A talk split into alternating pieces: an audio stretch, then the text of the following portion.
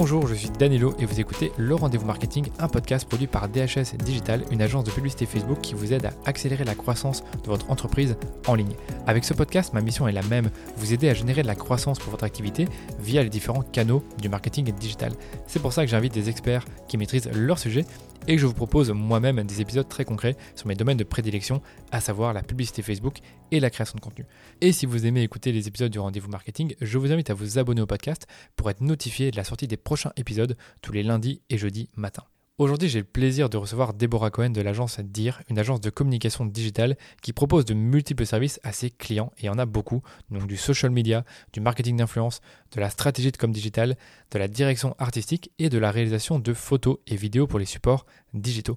J'ai connu Déborah totalement par hasard dans un Google Meet euh, durant un call client. On s'est assez bien entendu. Déborah m'a dit qu'elle était inscrite à ma newsletter et finalement on a un peu échangé par téléphone et j'ai dit à Déborah que ce serait peut-être intéressant qu'elle vienne nous parler sur le podcast de ce qu'elle fait de mieux, c'est-à-dire de la stratégie digitale.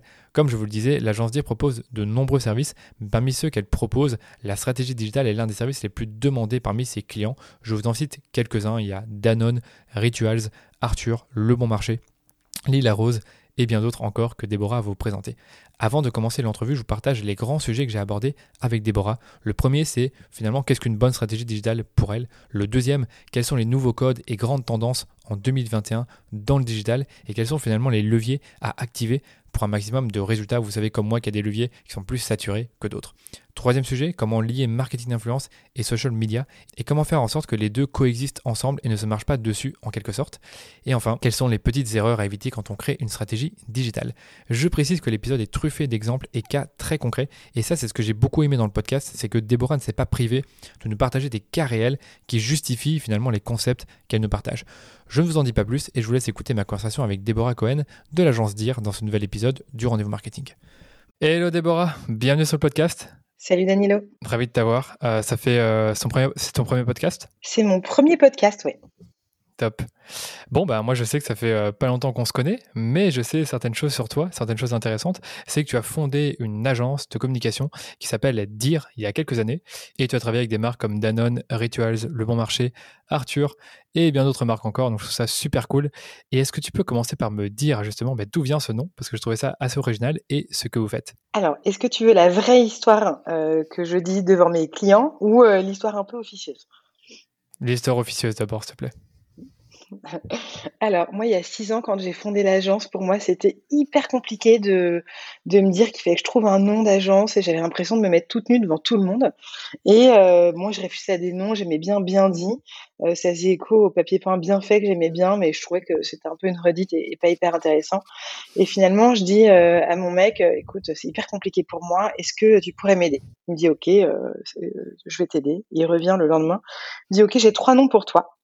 Et, euh, et dans les trois noms, il y avait Dire, et je me rappelle plus des deux autres. Et en fait, c'est assez marrant euh, Dire, parce que mon prénom, Déborah, ça veut dire la parole. Et aujourd'hui, Dire, et donc là, c'est l'histoire vraiment que je raconte devant nos clients, euh, qui fait vraiment écho à tout ce qu'on fait. Dire, c'est vraiment euh, parler avec euh, honnêteté, authenticité et transparence, et c'est vraiment ce qui mène toutes nos relations aujourd'hui. Ok, bah c'est top. Moi, je trouve que le nom vraiment est bien. Pour une agence de com, je trouve que Dire, c'est bien. Je pense que le nom, qu'on voit sur, euh, sur ton site, c'est Dire Agency. Donc, c'est un tout petit peu différent, mais on, a un peu compris le principe, le concept. Bah, en fait, ça a été changé parce que bah, tu peux imaginer euh, un dire.com, euh, c'est pas hyper facile à trouver, ni dire.fr.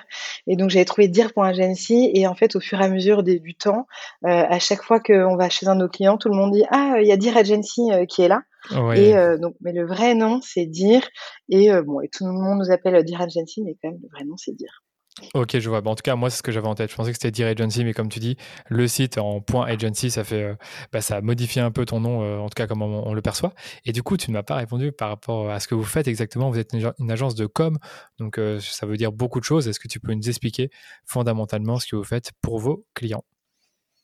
Alors effectivement, nous, on est euh, une agence de communication digitale et en fait, on accompagne nos clients à augmenter leur notoriété et leur chiffre d'affaires sur le digital ou plus simplement, finalement, on accompagne nos, clients à révéler leur âme sur le digital.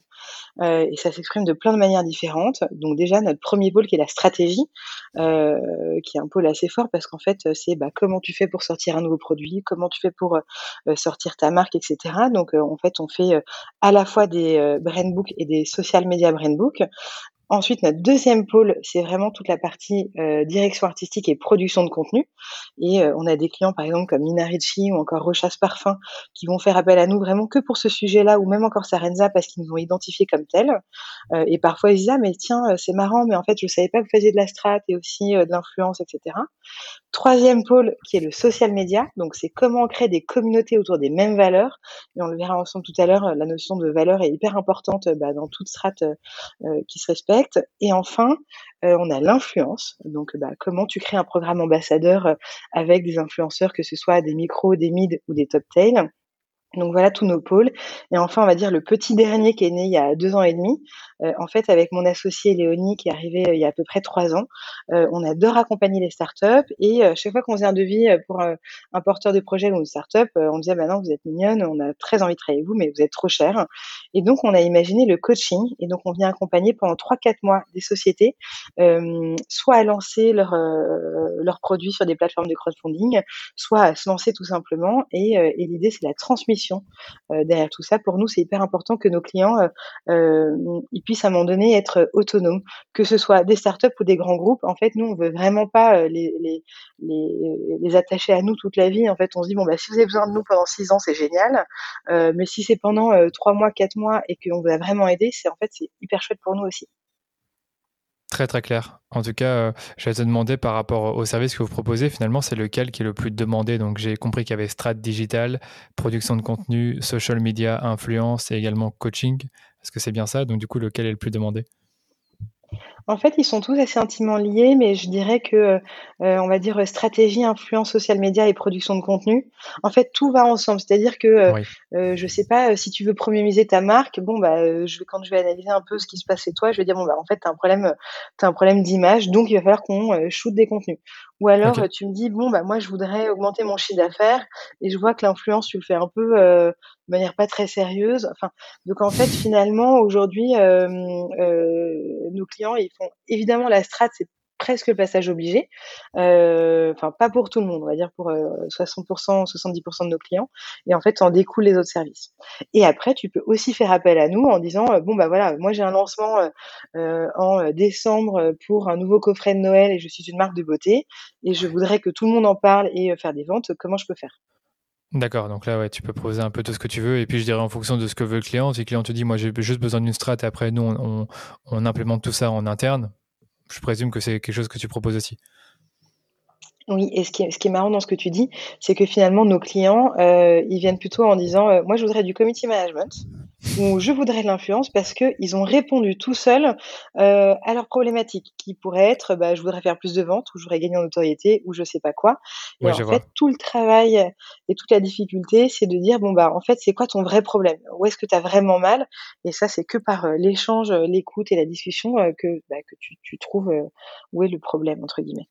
Ouais, j'avoue que je sais pas combien de fois on a discuté euh, dans le podcast du fait de comprendre le problème de son client. Ben, je pense que c'est un peu pareil pour tout le monde, même pour une agence de com, où le client arrive avec, euh, comme tu dis, euh, la solution qu'il pense avoir besoin, alors que finalement c'est peut-être autre chose dont il a besoin. Peut-être que c'est pas du, community, du community management, mais euh, du meilleur contenu, ou alors une stratégie totalement différente qui va pas forcément inclure d'être présent sur Instagram et de faire des stories. Ok, euh, je vais te demander, euh, en plus de ça, c'est qui sont vos clients finalement? Donc, tu as parlé, enfin, moi je t'ai dit que je, savais que tu avais des clients comme Danone, Rituals, tu en as donné d'autres que j'ai plus en tête. Est-ce que tu peux un peu m'expliquer la typologie des clients qui font appel à vous? Alors c'est assez amusant, on a plein de clients différents. Euh, alors on a des grandes marques comme Dyson que tout le monde connaît je pense. Euh, Dyson qui fait appel à nous notamment pour de l'influence. On a aussi Nina Ricci dont je parlais tout à l'heure. On a aussi une marque centenaire de cosmétiques qui s'appelle Payot, qui est assez connue. On a des auberges de jeunesse euh, de, du groupe Accor qui s'appelle Joe Joe. Donc ça c'est un peu pour les, on va dire pour les grandes marques un peu connues. Et ensuite on va avoir des marques un peu plus entre guillemets petites, des, plutôt des PME. Et on a notamment une marque de cosmétiques qui s'appelle Ocaran, qui est une marque de, cosmétiques à base de CBD tout simplement. Euh, et aussi, on a euh, bah, des startups comme une petite marque de carnet qui s'appelle Dirty Nut qu'on a accompagné notamment en coaching. Et on a aussi euh, le groupe hôtelier Oco. là, on va refaire encore des, vidéos pour Nina Ricci. Enfin, vraiment, pas tout le monde peut faire appel à dire, mais ouais, mais quand même, en fait, l'idée c'est que euh, ça s'inscrit un peu dans notre art de vivre. Donc, ça peut être autant de la beauté que de l'hôtellerie, que du lifestyle, que euh, on a notamment accompagné une salle de sport, euh, etc. Ouais, je vois. Bah, même pour, pour l'agence d'HS, on a un peu tout type de clients, mais c'est majoritairement PME, start-up. Et après, le secteur, ça dépend vraiment. C'est beaucoup en B2C pour nous. Je suppose que toi aussi, tu as beaucoup plus de B2C que de B2B. Complètement. Et on a aussi 40% de marques qui sont de la cosmétique. Ok, beaucoup de cosmétiques du coup. Bah oui, parce qu'elles font sûrement bah, beaucoup de social media d'influence. Exactement. Alors après, c'est pas que on n'a pas que ça et, l'idée c'est pas de nous spécialiser que en cosmétique, mais effectivement, euh, les marques de cosmétiques, elles ont besoin de produire beaucoup, d'être très présentes. Il y a une, il y a une compétition euh, qui est euh, ardue, donc effectivement. et puis voilà. puis au fur et à mesure des années, finalement, les marques de cosmétiques se sont passées le mot entre elles en disant, ben moi je travaille avec Dire, etc. Ouais, je vois. Ok.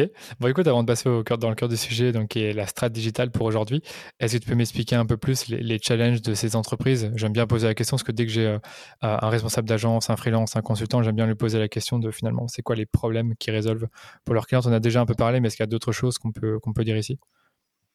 Alors du coup, euh, effectivement, bah, retrouver le RAM sur le digital, c'était une problématique qu'on qu'on avait notamment avec le lynx.fr, euh, qu'on a accompagné il y a quelques années maintenant. Finalement, ils avaient fait plein de campagnes vraiment top et ils savaient plus trop comment s'exprimer sur le digital. Ils avaient fait plein de pubs télé. Euh, donc retrouver euh, son âme sur le digital, c'est une des questions qu'on nous pose souvent. c'est aussi comment je fais pour passer la vitesse supérieure en termes de notoriété ou en termes de conversion ou en termes de direction artistique. C'est comment je fais. J'ai envie d'être ça, mais je sais pas comment faire. Donc nous vraiment, on a une approche hyper pragmatique avec Léonie et l'équipe. C'est ok, c'est ça ton problème. Voici nous toutes les solutions qu'on a pour toi et comment on fait pour y aller. Ensuite, un grand, euh, un grand challenge en ce moment, on a beaucoup de clients qui nous appellent pour ça, c'est comment on fait pour se mettre à TikTok et ça coûte combien? Ok. Euh, voilà, donc ça c'est assez, assez, amusant comme problème qui est très, je pense, c'est le problème 2021.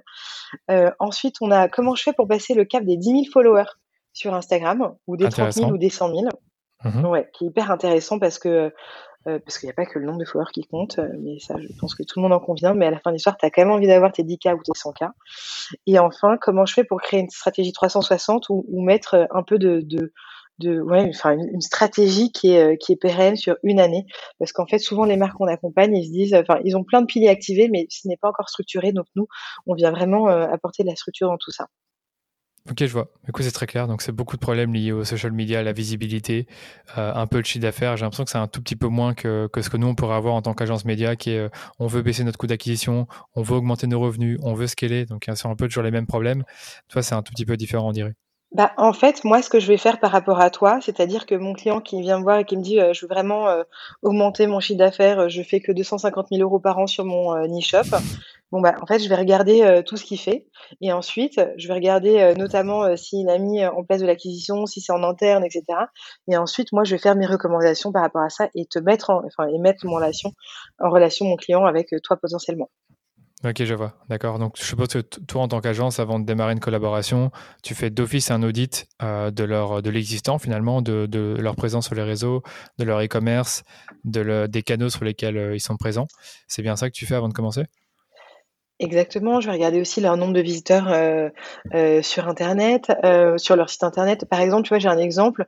on a une marque de cosmétiques qui, qui dit voilà, moi je voudrais faire, je sais pas, on va dire 100 ventes par mois sur mon site. Et en fait, c'est une marque qui fait zéro. Euh, et qui a un trafic genre de 1000. Bon bah en fait euh, même si je mets la meilleure agence d'acquisition du monde, si cette marque elle a pas créé sa désirabilité autour de son produit, bah même si tu es un génie de la conversion euh, Danilo, bah potentiellement ça va te rendre la tâche un peu difficile. Donc moi je vais vraiment travailler aussi en amont avec toi, enfin avec avec toi et avec le client pour dire OK, euh, aujourd'hui tu as que 1000 visiteurs sur ton site internet, comment on va faire pour bah, pour pour générer du trafic et Ouais, et pas que avec euh, de la publicité, puisque tu as besoin aussi de storytelling euh, pour euh, créer de la véracité dans le propos. Ok, bah écoute, c'est très clair. Bon, je te propose qu'on parle euh, bah, de la, la, stratégie digitale, donc ce qui intéresse euh, beaucoup nos auditeurs aujourd'hui. Et c'est aussi un sujet que tu connais assez bien parce que c'est un service que tu offres, peut-être l'un des euh, l'un des plus demandés. Donc moi, quand je pense à la stratégie digitale, je pense à plein de choses. Je pense à la définition des canaux sur lesquels on va communiquer, donc Facebook, Instagram, TikTok, etc. Je pense au budget qu'on va y allouer. Je pense également aux audiences qu'on va cibler et qu'on va toucher. Je pense aux messages qu'on va diffuser. Est-ce que toi, tu peux me dire finalement, c'est quoi une bonne stratégie digitale pour toi? Alors, déjà, il faut qu'on se fixe un objectif. Euh, donc, euh, bah, c'est quoi ton objectif? C'est de la notoriété, de la conversion, euh, du trafic sur ton site, du storytelling. Donc déjà, avant de se dire, «Qu'est-ce que je crée?» c'est «Quel est mon objectif?» Ensuite, c'est être créatif et en fait, la créativité, c'est hyper important, pour que les gens, pour que les consommateurs retiennent, ton message et aussi pour qu'ils soient amusés. On est quand même dans une société du divertissement, donc il faut créer une émotion, envers ton consommateur ou envers ton follower. Donc déjà, ça, c'est les deux choses hyper importantes. Donc se créer se fixer un objectif, être créatif. Ensuite, il faut répéter le message. Et il y a quelque chose qu'on dit souvent à nos clients, c'est rappelez-vous, euh, quand on était petit, quand on regardait la télé, en fait, on connaissait tous les pubs par cœur. Euh, et aujourd'hui, finalement, il faut répéter, répéter, répéter pour que le follower euh, retienne ou le consommateur retienne ce que la marque a dit. Pour te donner un petit chiffre qu'on donne pas mal aussi pendant, bah, pendant nos recours avec nos clients, c'est le temps d'attention d'un poisson, poisson rouge est de 8 secondes. Est-ce que tu sais, notre génération, son temps d'attention, Danilo? Oui, je pense que c'est 5 ou 6 secondes, je l'avais déjà dit sur mon blog. Je sais plus c'est combien exactement, peut-être que je, bah je crois que c'est 9, mais enfin tout ça pour dire euh, ah, en tout cas c'est entre 5 et enfin moi je suis du coup tu mets le doute mais en tout cas c'est entre 5 et 10 secondes. Ça veut dire qu'en fait, tu vois quelque chose et très peu de temps après, tu l'oublies. Donc en fait, la répétition, c'est malgré tout la clé. Parfois, toi, en tant que marque, en tant qu'agence, tu as l'impression de te répéter, mais en fait, pas du tout. Euh, les personnes ne retiennent pas, donc il faut répéter le message 4, 5, 6 et, et même 10 fois parfois. Ensuite, euh, toujours dans cette idée d'avoir une bonne stratégie digitale, c'est un message clair. Euh, donc c'est de se mettre au clair avec bah, qu'est-ce que tu veux vraiment dire et, euh, et, faire en sorte que ce soit simple euh, pour que la personne retienne. Et enfin, bah, par rapport à tout ça, c'est analyser. Et donc, je t'en parlais un petit peu plus tôt dans nos échanges, mais là, on vient de faire une stratégie d'influence pour un de nos clients. c'est des comptes pour enfants et en fait, on s'est rendu compte par nos analyses que c'est les mid-tails qui convertissent le mieux et c'est les mid-tails qui ont un taux d'engagement autour de 4%. en revanche, on, peu importe si elles mettent leurs enfants ou pas sur leur story, ça n'a pas eu d'incidence sur la conversion. Euh, donc, euh, donc voilà. Donc en fait, l'analyse est hyper important parce que c'est ça qui permet aussi, euh, une fois que tu lanceras ta deuxième opération d'influence par exemple, d'être encore plus performant. Ok, juste pour avant de continuer, pour, pour toi le mid-tail, c'est quoi? Parce que je pense qu'il y en a qui nous écoutent qui connaîtront pas le terme pour les influenceurs. On va dire que c'est autour de 30 et 60 000 followers à peu près. Ok, d'accord, je vois. Ça marche. Ouais, J'allais dire 70, ok. J'allais te dire, les, auditeurs du podcast, ils aiment beaucoup le, concret et euh, les step by step, on va dire. En tout cas, moi, c'est un peu ma méthodologie quand j'écris des articles de blog ou quand je fais des épisodes. Est-ce que tu peux me dire finalement comment est-ce que tu fais tout ça? C'est-à-dire euh, définir un objectif, un message, euh, être présent assez souvent, tu parlais de, de, fait de répéter ton message le plus souvent possible. Tu parlais de créativité, encore un terme qui est, qui est très à la mode, mais qui est pas simple, on va dire, à, à expliquer, donner des exemples concrets. Est-ce que toi, tu as peut-être une méthodologie ou quelque chose à nous partager sur bah, comment tu construis cette stratégie digitale? Alors, je vais répondre en deux temps. Déjà, tu me parlais de créativité, donc je vais te donner un exemple hyper concret qui est, euh, à mon sens, assez amusant. Euh, on a l'enseigne Flying Tiger, que j'imagine euh, beaucoup de gens connaissent, qui fait des petits objets de la vie du quotidien avec une, petite touche d'humour.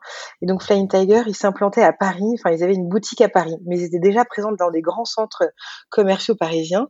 Donc, il n'y avait pas vraiment un côté nouveauté. Donc, c'était pas, c'est pas comme si, par exemple, Emma euh, euh, arrive à Paris, il n'y avait aucun Emma, et donc là tout le monde est hyper excité.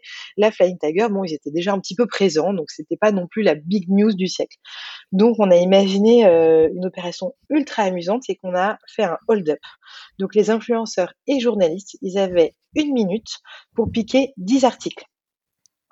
Et en fait, euh, on avait euh, notamment une actrice euh, dont j'ai oublié le nom, une humoriste hyper sympa, Anaïs Edoud exactement, qui était là pour animer tout le monde. Et en fait, les influenceuses et les journalistes étaient à fond. Et on a eu une centaine de personnes présentes et même à leur voir en avance parce que l'idée de piquer 10 articles en une minute dans une boutique, ça les a vraiment amusés. Ça a tellement bien marché que en fait on a répété euh, l'opération sur toutes les ouvertures euh, de boutiques euh, en France, notamment à Lille et à Bordeaux, et les influenceurs étaient à fond. Et qui plus est, on s'est gagné des places à la communauté sur les réseaux sociaux. Donc en fait, ça a vraiment créé du bruit, on va dire, sur le digital ça, c'est la première réponse. Euh, ouais, c'était vraiment, c'était vraiment une très belle OP. Et pourtant, tu vois, enfin, sans, sans, sans, me lancer des fleurs, mais elle date un peu, tu vois, je crois que c'était il y a trois ans. Et en fait, euh, en fait, ça a cartonné et, et, tout ça avec un budget finalement assez faible. Tout ça parce que, euh, en fait, l'idée était, l'idée était hyper bonne. Ensuite, tu me dis bon bah comment on fait pour créer une bonne strat? Donc déjà c'est, on va, je vais revenir un petit peu à la base, mais c'est créer des contenus interactifs en variant les formats et en s'adaptant aux réseaux sociaux. Donc par exemple, sur Instagram, bah, évidemment, en ce moment, ce qui est hyper à la mode, c'est les Reels. Euh, les Reels, en termes de portée, euh, c'est absolument incroyable. Et ce que aime Instagram, c'est euh, des formats variés. Donc, un jour, tu fais un Reels, des stories, des, GTV, des guides, etc. Et en fait, il faut vraiment que tu t'amuses avec l'outil pour divertir ta communauté. Et donc, ça, c'est, on va dire, la clé. tu peux pas te dire, bon, bah, je vais publier 10 carousels à la suite parce que je suis dans la pédagogie et que c'est comme ça. en fait, c'est un peu comme un couple Instagram. Bah, toujours faire euh, des nouvelles choses, de la nouveauté, etc. En revanche, sur Facebook, et on peut en parler parce que c'est comme ton métier aussi, tout ce qui est sponsoring et acquisition, euh, le sponsoring des posts, ça fonctionne hyper bien, euh, notamment pour l'acquisition et trouver en fait tes consos. Et enfin sur TikTok, bah, c'est du renouveau chaque jour, suivre les tendances et en fait t'amuser tout simplement. Donc tout ça c'était pour mon premier pilier, créer des contenus interactifs. Ensuite, il y a euh, créer de la discussion et de la conversation. Et en fait, toute la difficulté entre une marque et son conso, c'est euh, euh, de discuter ensemble. Et donc, il y a notamment des groupes Facebook. Alors, je peux te donner aussi un exemple ici. On a comme client les compagnons du devoir. Et donc, on a créé un groupe Facebook autour de l'alternance chez les compagnons du devoir. Et on a quelque chose comme 7-8 000 membres qui communiquent toute la journée et qui se répondent les uns aux autres. Et donc, en fait, finalement, les compagnons est là pour répondre de temps en temps euh, aux commentaires évidemment, mais finalement la communauté euh, euh, bah, répond répond tout seul. et j'ai aussi un autre exemple en termes de groupe Facebook qui marche hyper bien, qui est une influenceuse qu'on aime beaucoup à l'agence, qui s'appelle Émilie de The Brunette, et elle a un groupe Facebook sur la maternité. Alors euh, Émilie, ce n'est pas une marque, c'est une influenceuse, mais je trouve qu'elle est hyper pertinente dans sa manière de, gérer son image de marque. Et donc, euh, son groupe Facebook, bah, c'est des mamans. Je, ne me rappelle plus combien il y en a, mais il y en a 3 4 000, quelque chose comme ça. Et toute la journée, elle se pose des questions sur la maternité, sur la marque d'un siège auto, sur, euh, enfin, sur tous les bons plans ou toutes les problématiques que peut avoir, que peut avoir une maman. Et je trouve que on l'avait conseillé d'ailleurs à une de nos clientes qui était Jolie Bump, c'était justement de faire ce groupe Facebook là pour toujours créer du lien. Donc voilà, donc la discussion, bah, c'est la clé d'une bonne stratégie. Et enfin, c'est avoir des ambassadeurs. Donc ça peut être des influenceurs, mais pas que, hein, évidemment, ça peut être tes clients. Euh, mais donc avoir des ambassadeurs et des porte-paroles, ça va être des gens qui vont raconter ton histoire d'une autre manière. Et en fait, c'est hyper important aussi. Parce que toi, en tant que marque, bah, tu racontes ton histoire, tu dis, bah voilà, euh, nous, on a 200 ans euh, d'histoire, on était les premiers à faire ça, machin, etc. Mais en fait, qu'un influenceur ou un porte-parole le raconte à sa manière, ça va aussi beaucoup d'impact. Et par rapport aux influenceurs, euh, moi, mon conseil que, que je donne aussi, c'est à un moment donné, il faut en avoir, faut en activer quand même beaucoup pour aussi avoir un vrai retour d'expérience. Si tu en actives que 5, bon bah tu vois, euh, pour avoir ton retour d'expérience, ça va être euh, plus compliqué puisque tu n'en auras eu que 5. Alors que là, tu vois, le client dont je parlais tout à l'heure, le compte pour enfants, on en a activé quasiment 35. Sur les 35, il y en a 60% qui ont converti. et donc voilà, donc là, c'était une première OP, une première prise de contact de ce client-là sur le marché français, le temps de pour eux et avec eux, ça va se dire, OK, les 60% qu'on convertit, qui vraiment portent euh, les, les, valeurs euh, de ma marque et qu'est-ce que je vais faire avec eux. Et en fait, plus un influenceur va parler de ta marque et répéter, plus finalement ça va avoir de l'impact sur sa communauté, puisque en fait, plus tu en parles, plus le consommateur, le client, le follower est convaincu euh, que l'influenceur est, est, à fond, on va dire, sur la marque. Je suis d'accord. Donc voilà. Ouais. Ouais, t'allais dire autre chose? J'allais euh, poser plein de questions, rebondir, mais si t'as d'autres choses à dire, vas-y, je t'en prie. Euh, mais non, mais si t'as des questions sur l'influence, vas-y. Non, j'allais dire, enfin, rebondir sur le fait que euh, faire une campagne avec un influenceur une fois, c'est pas intéressant. Par contre, faire la même, enfin, faire plusieurs campagnes avec un influenceur mm, sur un an, sur six mois, c'est beaucoup plus puissant parce que la personne, tu, tu vois qu'elle est de plus en plus associée à la marque. Alors que quand tu as un influenceur qui va promouvoir ta marque une seule fois, je trouve que c'est un peu moyen. On sait très bien qu'il le fait parce qu'il a été payé. Alors que si on voit que la personne le fait de plus en plus, enfin, plusieurs fois, bah, ça montre que c'est un ambassadeur. Et j'allais dire aussi que le top du top pour moi, c'est quand le fondateur de la marque est influent sur les réseaux, qu'il a une communauté, qu'il a une voix forte sur LinkedIn par exemple, et on en voit de plus en plus, bah, qui sont un peu le porte-parole de leur marque, la personnification parfaite de leur marque. J'en connais plein. Euh, ceux qui me viennent toujours en tête, c'est, euh, je sais pas, Justine Tour de Respire, Grégoire Gambato, on a parlé tout à l'heure de Germinal pour, voilà, c'est plutôt B2B. maintenant, j'ai en tête Anthony Bourbon de Feed. Donc, on a vraiment de plus en plus qui incarnent leur marque et qui, bah, grâce à ça, permettent de véhiculer le, message de la marque partout sur les réseaux. Et on parlait de la répétition, c'est super important. Et je pense que eux, ben, c'est ce qu'ils font. Ils répètent toujours la même chose tout le temps, toute l'année. Donc c'est vraiment intéressant de, bah, de voir qu'on a, qu'on dit, qu'on a, qu'on a, les mêmes choses en tête. Donc du coup, pour moi, j'ai compris que tu avais plusieurs étapes, plusieurs piliers d'une stratégie. Et la dernière question que je te poser, c'était finalement les objectifs, parce que euh, je veux te challenger là-dessus, étant donné que beaucoup de personnes qui, euh, qui nous écoutent ne savent pas comment définir des bons objectifs. Est-ce que tu as des conseils rapides à donner euh, sur comment te fixer des bons objectifs avant de, bah, de lancer ta stratégie? Bah, en fait, c'est bah, déjà regarder d'où tu pars, en fait, tout simple. Tu vois, si, si, tu tu pars de nulle part et que tu fais trois ventes par mois et que tu me dis, «Je veux passer de trois ventes à 1000 ventes dans le mois», enfin, je te dis pas que c'est impossible, mais c'est quels sont les moyens que tu mets derrière? et en fait, malgré tout, tu as tes objectifs et tu as tes moyens. Donc en fait, c'est de se dire: «OK, tu es prêt à dépenser combien?» mais c'est tout à fait comme l'acquisition, hein. Tu es prêt à dépenser combien pour avoir un client? Ok. Euh, donc ça, c'est un peu, tu vois, le conseil que je pourrais donner. Et avant de te lancer, c'est de se dire bon bah ok, euh, bah moi je voudrais euh, augmenter de 30% ou de 50% mon chiffre d'affaires et je suis prêt à dépenser euh, tant de de, tant de budget tout simplement. Et, en fait là, et de regarder aussi d'analyser ce qui a été fait précédemment pour voir si oui ou non ça rentre dans les clous et surtout d'analyser euh, et surtout d'analyser en fait tout ce que tu as fait auparavant et tout ce que tu feras pour justement apprendre de tout ça. Il y a que comme ça en fait que tu vas pouvoir tu vas pouvoir passer des steps. Ouais, bah, moi c'est vraiment comme ça que je vois la chose. C'est euh, finalement euh, qu'est-ce que tu veux, quel budget tu es prêt à louer, quel est ton coût d'acquisition, et euh, finalement mettre un chiffre derrière l'objectif. Donc tu parlais d'augmenter de X% la notoriété ou le chiffre d'affaires. C'est vraiment comme ça que je vois la chose, et je pense que c'est pas plus compliqué que ça de définir un objectif. on se comprend, hein, définir un objectif de manière très général en une heure, euh, on peut se poser et le faire quoi. C'est pas aussi complexe que ce qu'on peut imaginer. Et dernièrement, si j'ai bien compris, ben, en plus des trois piliers, il y a l'analyse. Donc c'est-à-dire que quand tu as fait toutes ces actions là, ben, tu vois quelles sont les actions qui amènent le plus de résultats, quels sont les influenceurs qui ne pour qui ça marche pas et quels sont ceux pour qui ça marche, euh, quels sont les canaux finalement qui marchent le mieux? Tu as parlé beaucoup d'Instagram et TikTok, il y en a bien d'autres, hein. il y a Pinterest. Et, euh, et justement, Danilo, je te coupe, mais mon quatrième point, c'était penser omnicanal. Et on, a, on a beau être euh, une agence digitale, euh, en fait, euh, il faut que tu penses à tous tes leviers possibles et inimaginables. Et donc, quand tu crées ta strat, notamment n'importe laquelle, si ça part d'une stratégie d'influence, par exemple, on en a pas mal parlé, c'est de se dire, OK, je crée ma stratégie d'influence, mais comment ça va résonner sur les réseaux sociaux de la marque Qu'est-ce que je peux faire en acquisition derrière? Est-ce que je ferai pas un événement aussi? Euh, en fait, euh, tout ça, c'est hyper important. C'est-à-dire, bah, quand, euh, tu as une idée, euh, si elle part de l'influence ou si elle, parle si elle part d'un concept créatif tout simplement, bah, comment ça va être quoi la caisse de résonance derrière, tout simplement?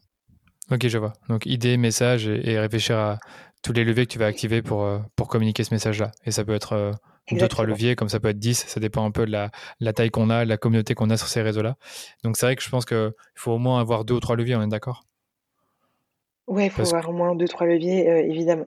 Ok. En fait, et puis tu sais, il faut aussi que tu penses euh, à ta newsletter.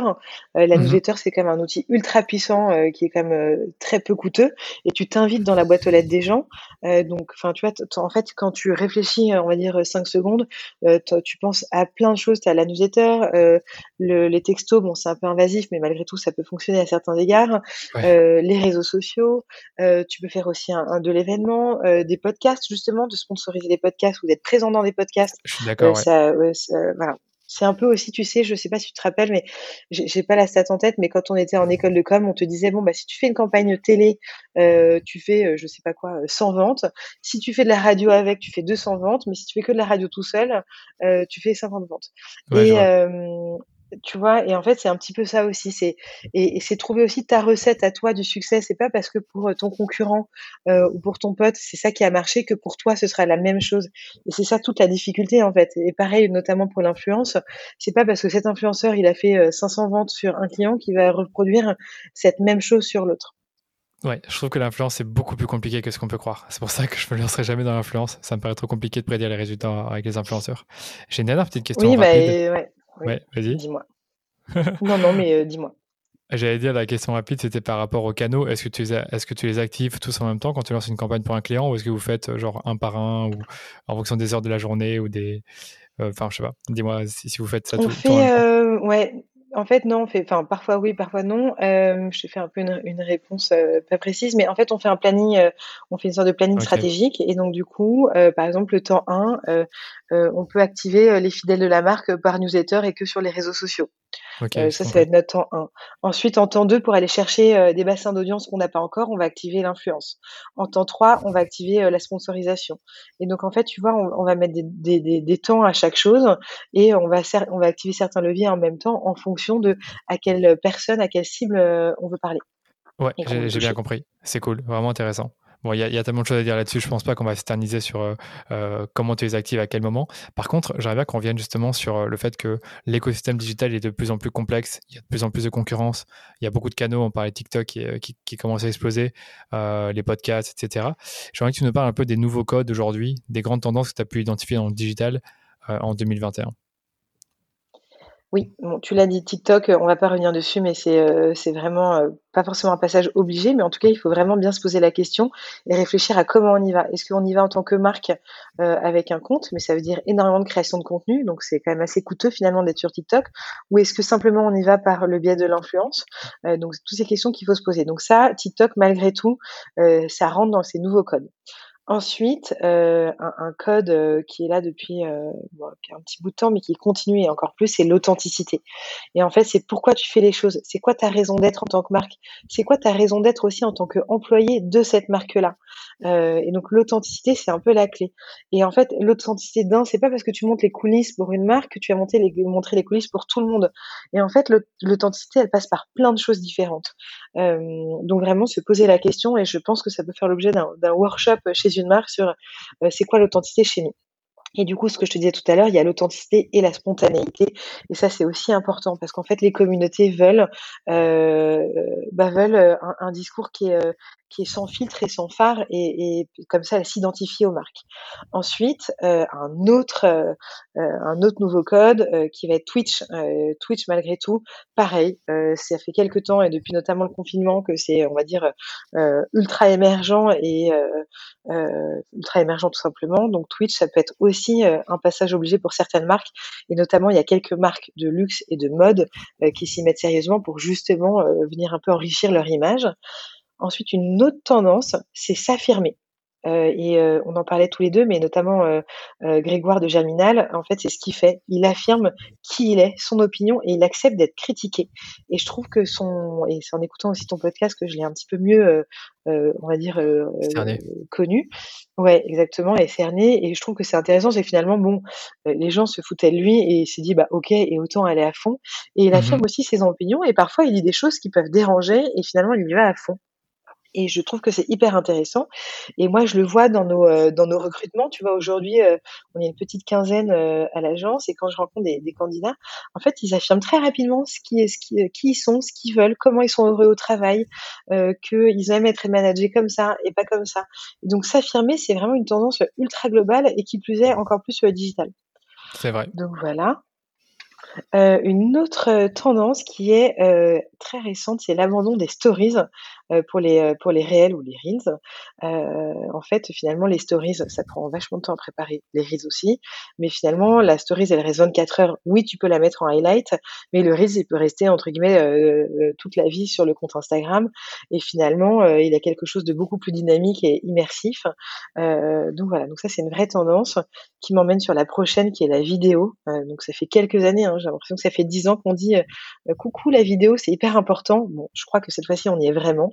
La vidéo, c'est vraiment, heu, on va dire, heu heu, pas forcément l'avenir, mais plutôt le moment présent. C'est justement ça propose, une expérience qui est beaucoup plus complète que juste, une photo et donc la vidéo, c'est on va dire, un passage obligé et pareil là, il faut vraiment réfléchir à oui des vidéos, mais comment et de quelle qualité aussi.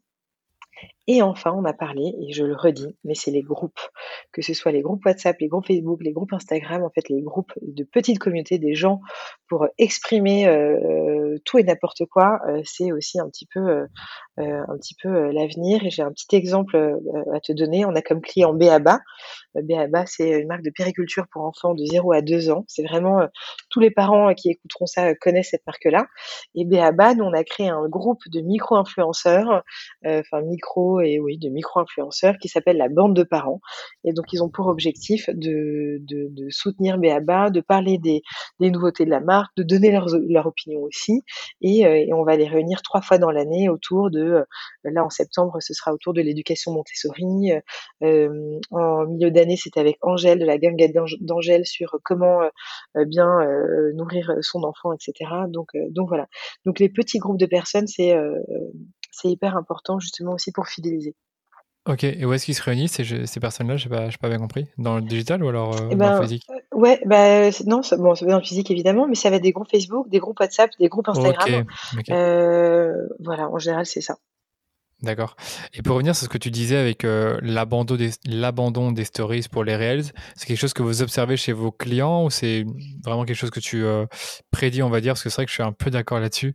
J'ai l'impression que quitte à créer des, des, formats verticaux, autant les créer en réel pour, euh, bah, pour qu'ils soient là tout le temps. En plus, on pourra les booster bientôt, donc les, les sponsoriser. Dis-moi par rapport à ça. Bon, alors je le prédis pas parce que je le vois. Ok, tu le vois, ok, d'accord. Okay. Et euh, déjà nos clients nous disent ah mais attends, je voudrais faire ça, etc. Euh, donc évidemment euh, on est pour et on les pousse même. Euh, et même tu vois euh, juste quand on fait nos reporting tout simplement, quand tu vois que ta story elle a une portée qui est dix fois plus, plus faible que ton que ton réel, bah enfin voilà. naturellement bah tu vas te tourner un petit peu plus sur des réels quoi. C'est ça que j'allais dire, c'est qu'en gros, la portée des réels, elle est incroyable. Et surtout, je trouve que les stories, c'est bien pour euh, fidéliser, pour engager. Les réels, c'est même, c'est bien pour se faire découvrir et évidemment pour engager, etc. Mais je trouve que tu as un gros potentiel de découverte avec des réels euh, aujourd'hui sur Instagram. Peut-être, peut-être que ce ne sera plus le cas en 2022 ou 2023. Mais là, c'est le moment, quoi. Et donc, du coup, c'est vrai que ça, ça, rejoint ce que tu disais juste après. Bah, si tu veux euh, profiter de ces formats-là, stories, réels et bien d'autres, tu dois faire la vidéo. Et ça, c'est vrai que si tu, si tu es une marque et que tu, te, si tu filmes jamais rien, c'est un peu compliqué. Ou si tu es un influenceur et que tu dois jamais te filmer devant ta caméra, c'est compliqué très compliqué, je trouve. Tout à fait. Et d'ailleurs, euh, quand tu parles de vidéo, tu vois, là, on a notamment un shooting pour Arthur que tu as cité en préambule. Euh, Arthur, ce shooting-là, qui, est un, qui est un shooting lookbook, on part trois jours. Et en trois jours, en fait, évidemment, on va faire les photos de campagne qui vont servir à toute la partie de PLV. Euh, mais on va faire aussi, on a un objectif de 6 reels euh, par jour, plus plein de petites vidéos des collections, etc., pour l'acquisition derrière. Super important, c'est super important. Ok, c'est top. Euh, je sais plus ce que j'allais dire par rapport à ça. Oui, tu n'as pas parlé des podcasts, voyons. je rigole, mais les podcasts, j'ai quand même l'impression que c'est Non, mais alors si, non, mais je, c'est, c'est, c'est complètement une tendance et c'est même, euh, euh on le conseille, euh, on le conseille à nos clients et même pour te dire, on en avait créé un pour un de nos clients qui était Payot et notre podcast s'appelait Cher Bouton. Et donc pour nous, le podcast c'est aussi hyper important et pour Nathalie Blanc, donc qui est une marque de lunettes, de lunettes de luxe made in France que je vous invite à découvrir en fait justement de stratégie, on lui conseille, elle, de passer dans des podcasts parce qu'elle est passionnée de Made in France et elle a énormément de choses à raconter. Donc, euh, évidemment, pour nous, le podcast, c'est aussi euh, extrêmement important. Mmh, bah moi, sans rigoler, il y a des personnes qui sont des fondateurs de marques qui sont venus sur le podcast qui ont eu, euh, qui ont eu des ventes, qui m'ont dit écoute, il y en a certains qui ont acheté, qui me l'ont dit, qui m'ont envoyé une capture d'écran, qui m'ont contacté via le compte Instagram ou via mon adresse email. Donc, même pour des marques, elles doivent pas forcément créer leur podcast. Non, mais je suis hyper d'accord.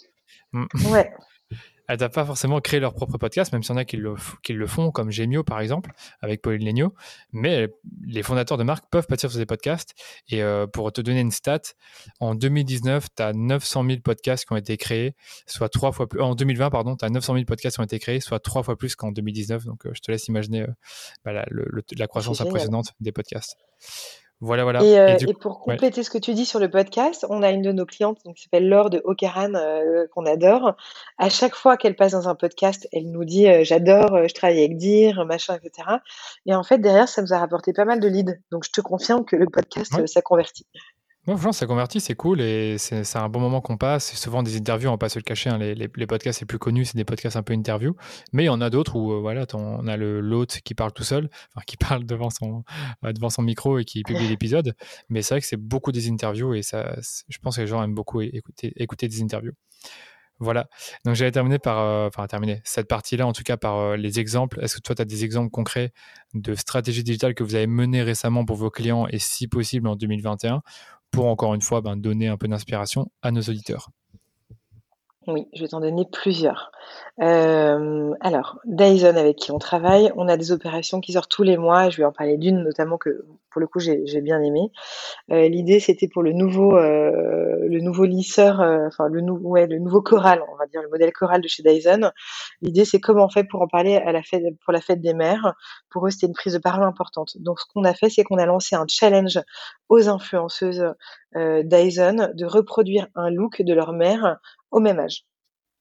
Donc en fait, les influenceuses se sont, heu, déguisées en leur maman quand elles avaient, heu, 25-30 ans et donc heu, il y avait les photos avant, après et c'était hyper amusant.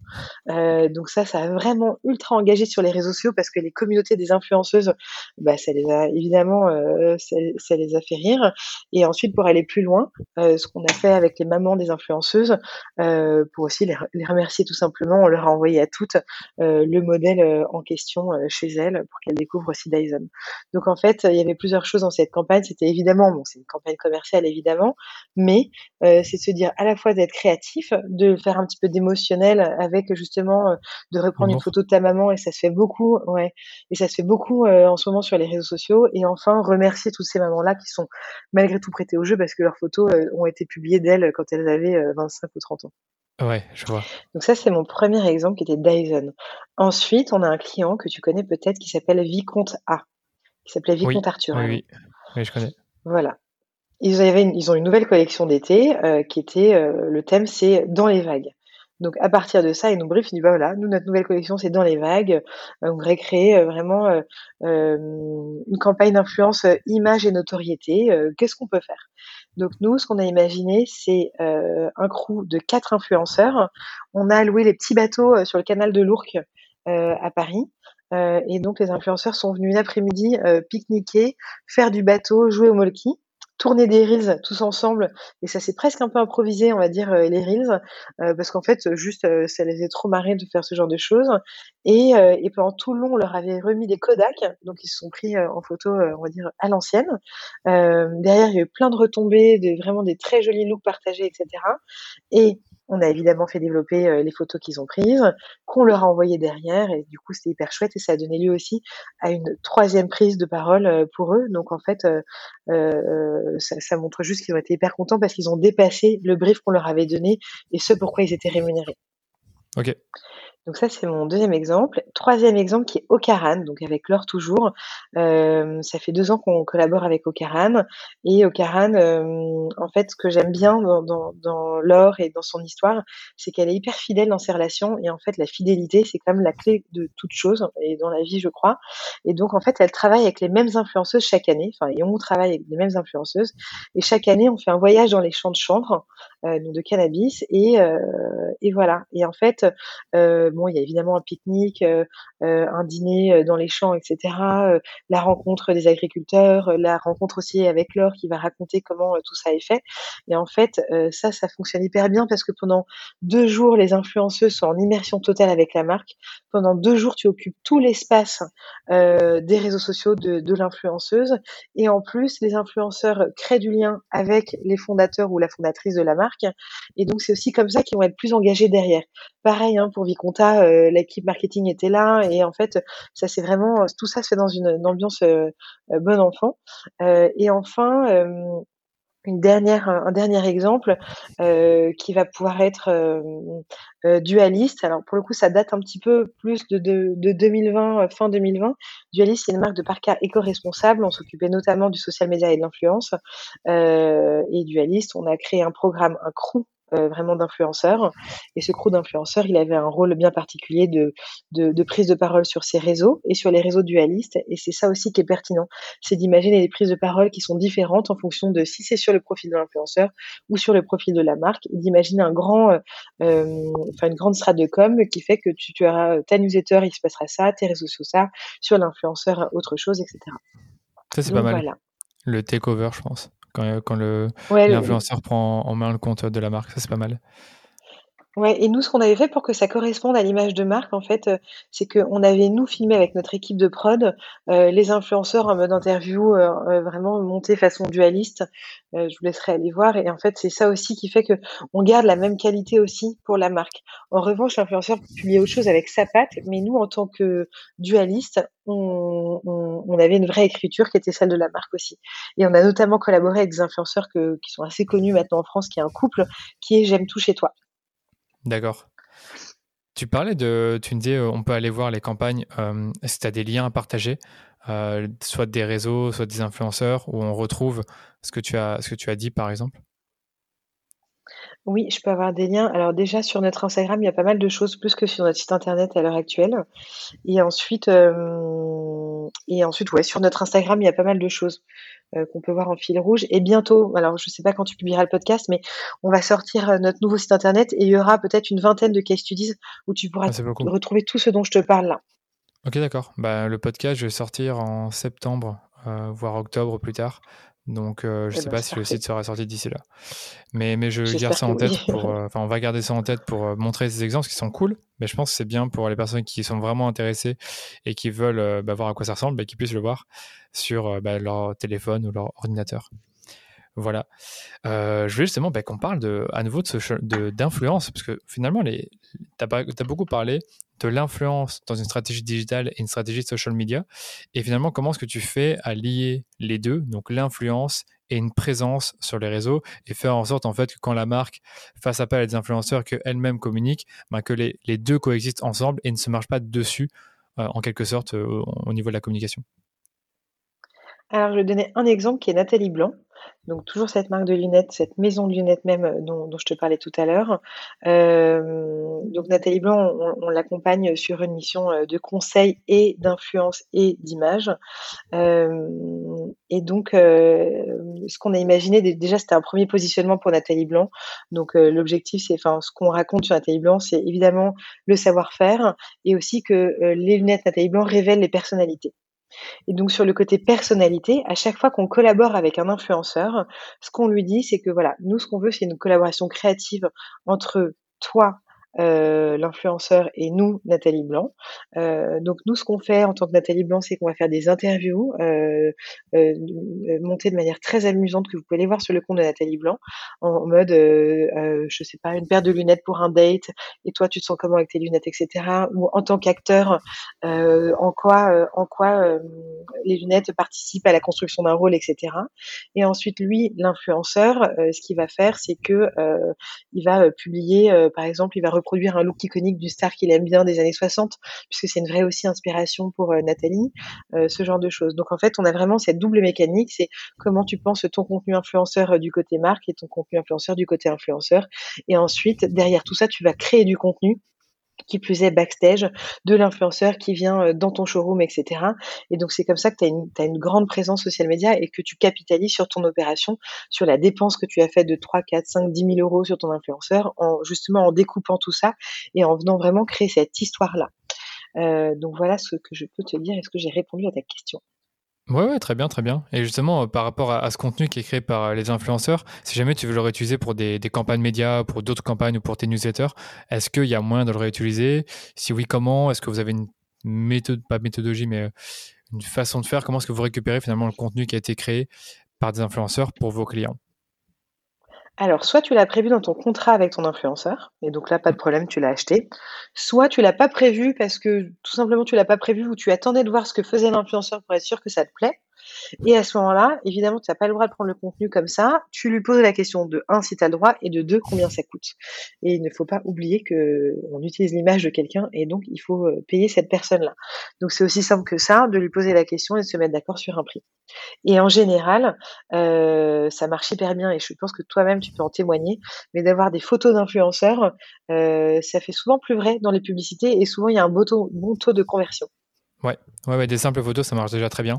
Euh, on a un client qui s'appelle Bloom Paris, bah, qui, passe sur le podcast aussi. Je sais pas si je mettrai l'épisode avant le tien ou, ou après, mais euh, pour qui on a expliqué que la création de contenu, c'est compliqué pour eux parce que c'est coûteux, parce qu'ils n'ont pas forcément le temps ou, ou les ressources en interne, donc ils doivent passer par des prestataires externes. Et du coup, ils font bah, certaines choses pour avoir du contenu généré par des influenceurs, donc des concours, et leur offrent des balloons, donc des, sièges ballons. Et après, les influenceurs font des photos, des vidéos, produisent du contenu que l'on peut ensuite récupérer avec leur autorisation et utiliser dans des campagnes médias. Donc ça, c'est plutôt cool parce qu'un influenceur, généralement, fait du bon contenu, il fait des belles photos, il fait des belles vidéos, et ça peut être utilisé euh, dans des campagnes.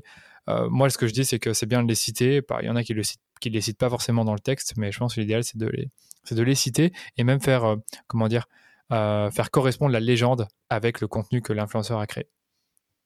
Ouais, ça Quand je dis la légende, c'est le, texte qu'on voit au-dessus de la pub ou le texte qu'on voit en dessous de la publication Instagram.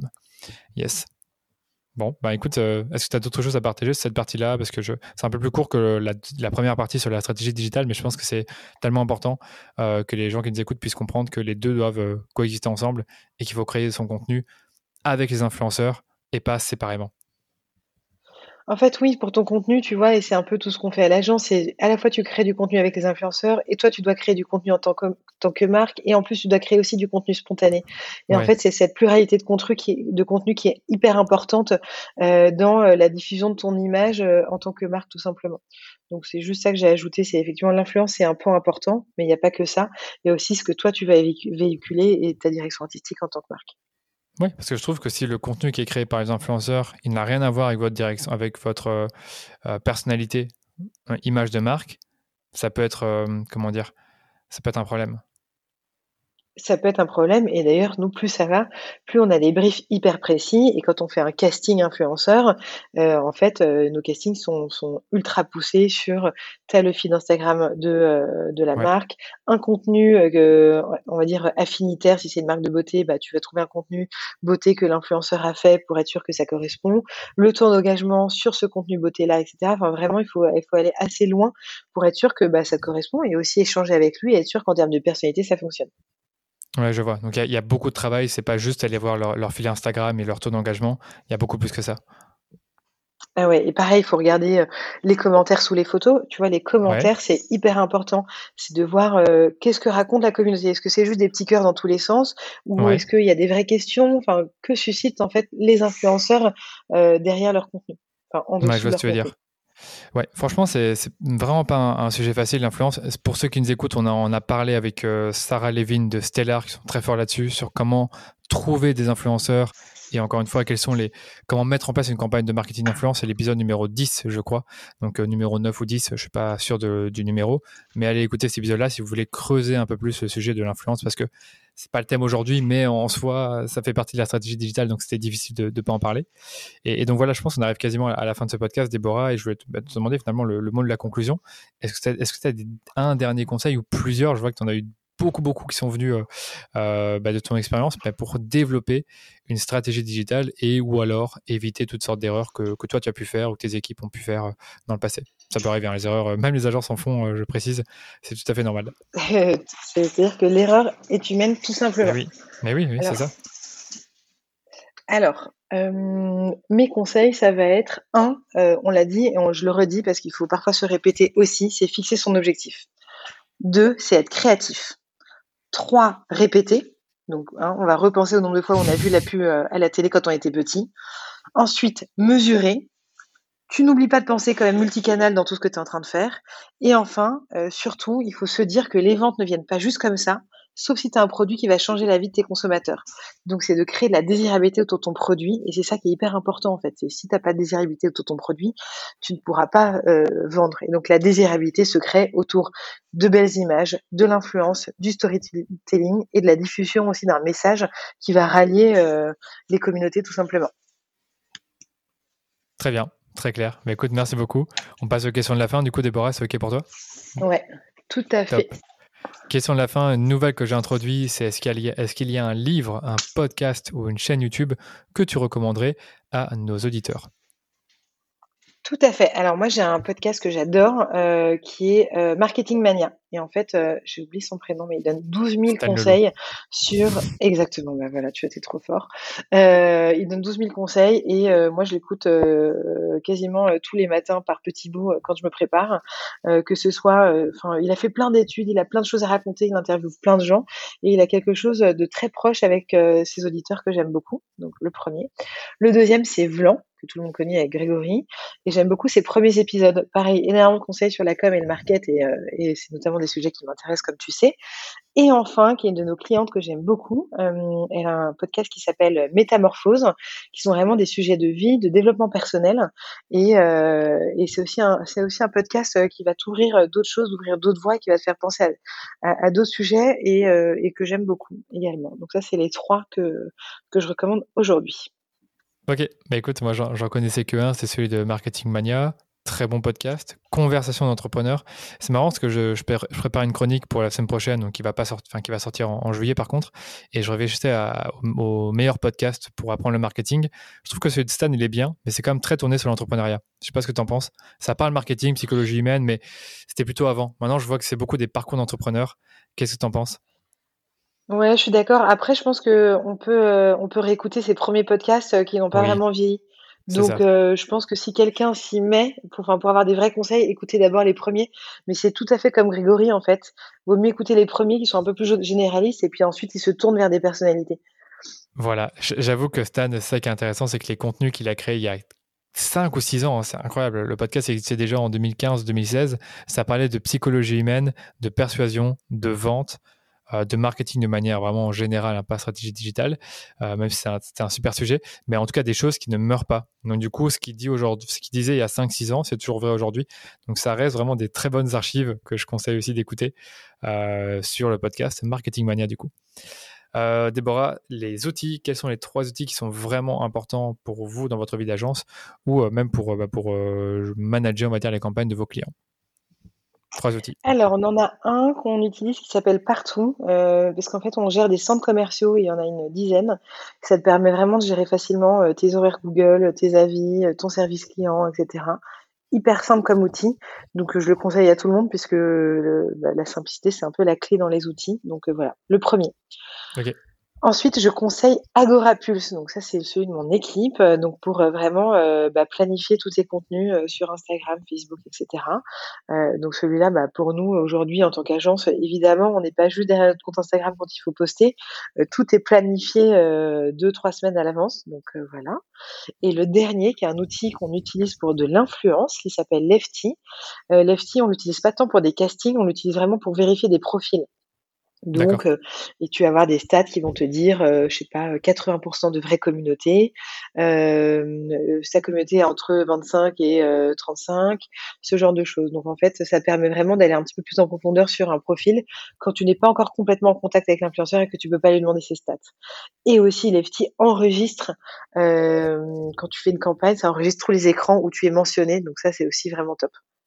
Ah, c'est vraiment cool. J'aime bien ce outil-là. Euh, ce que tu m'as dit dessus sur Lefty, ça me fait penser à Stellar et un autre outil que je vois beaucoup sur LinkedIn, euh, Evancy ou Ivancy. Tu le connais celui-là? Alors c'est pas la, ouais, mais c'est pas la même chose. La même chose? Euh, Evancy c'est comme Octoly, c'est vraiment pour générer des micro-influenceurs. Et en fait, Evancy va dire coucou, j'ai un produit qui est Y, qui est intéressé. Et là, tu as des micro-influenceurs qui se manifestent, alors que Lefty, ça va plutôt, plutôt être dans l'analyse. D'accord, je comprends. Bah alors c'est comme Stellar. C'est très similaire à mon avis à Stellar. Donc c'est comment analyser les influenceurs. Les notamment. Ok. Et pour Agora Pulse, je confirme, c'est un super outil que j'utilise également pour planifier mes posts sur les réseaux. Et je trouve qu'ils ont des bons euh, outils d'analyse pour euh, la croissance du compte Instagram, du compte Facebook. Euh, L'API de LinkedIn n'est pas très ouvert, mais en tout cas pour Facebook et Instagram, ils ont des bonnes statistiques. Même s'il faut reconnaître que Facebook a fait un bon travail sur la, la collecte des statistiques pour les pages et les profils Instagram. Voilà. Mais écoute, c'est top. Une dernière petite question, c'est où est-ce qu'on peut te retrouver et même travailler avec toi pour ceux qui nous écoutent et qui seraient intéressés? Alors, on peut me retrouver sur le site internet qui est www.dir.agency.